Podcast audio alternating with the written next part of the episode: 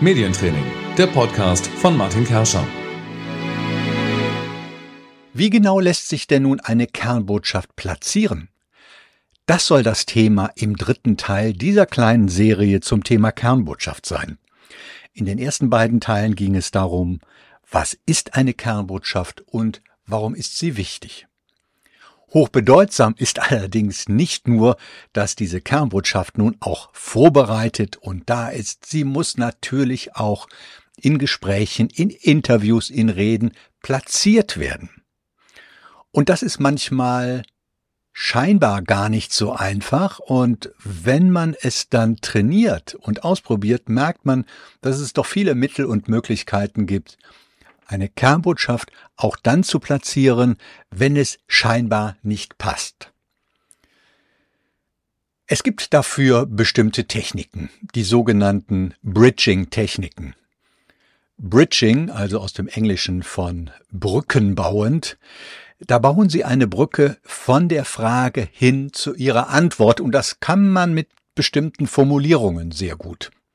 Eine immer wieder gern benutzte Formulierung ist zum Beispiel Bevor ich auf Ihre Frage eingehe, lassen Sie mich erst etwas zum Hintergrund sagen. Und dann kommt die Kernbotschaft.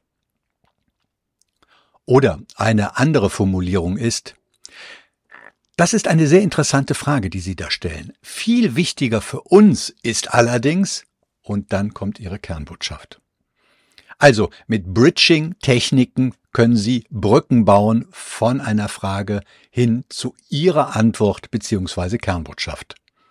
Aber manchmal ist das noch viel, viel einfacher möglich. Sie brauchen gar keine Bridging-Technik. Sie brauchen manchmal einfach nur Mut, die Kernbotschaft zu platzieren, auch dann, wenn Sie denken, ah, das passt eigentlich jetzt nicht so richtig. Ich kann das am besten veranschaulichen, wenn ich das an einem Beispiel erkläre. Angenommen, Sie haben die Kernbotschaft, wir wollen uns als führende Anbieter in unserem Segment etablieren. Und dann bekommen Sie eine Frage wie, inwiefern und in welchem Umfang machen Sie Geschäfte mit China? Der natürliche Impuls ist dann direkt auf diese Frage zu antworten in dem Sinne, ja, wir machen relativ wenig Geschäfte mit China oder was auch immer.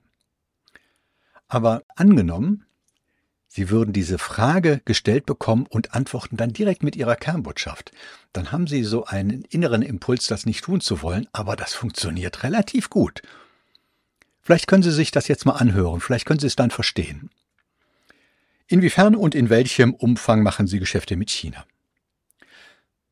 Wir wollen uns als führende Anbieter in unserem Segment etablieren. Und in diesem Zusammenhang ist für uns das Geschäft und der Geschäftsbereich mit China relativ bedeutsam. Sie merken, den Impuls zu haben, direkt mit China zu beginnen, der ist irgendwie da. Aber wenn Sie dem erst Ihre Kernbotschaft voranstellen und dann auf die eigentliche Frage antworten, dann funktioniert das hervorragend. Also, die Kernbotschaft platzieren, das ist Ihr Job und Sie können das auf zwei Art und Weisen tun.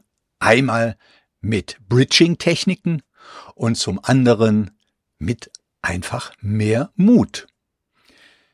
Und das ist ein ganz zentraler Bestandteil in Medientraining, nämlich Ihre Kernbotschaft auch in Situationen zu platzieren, in denen Sie denken, das funktioniert jetzt eigentlich nicht.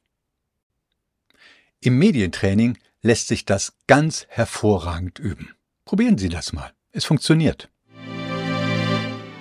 Das war Medientraining, der Podcast von Martin Kerscher.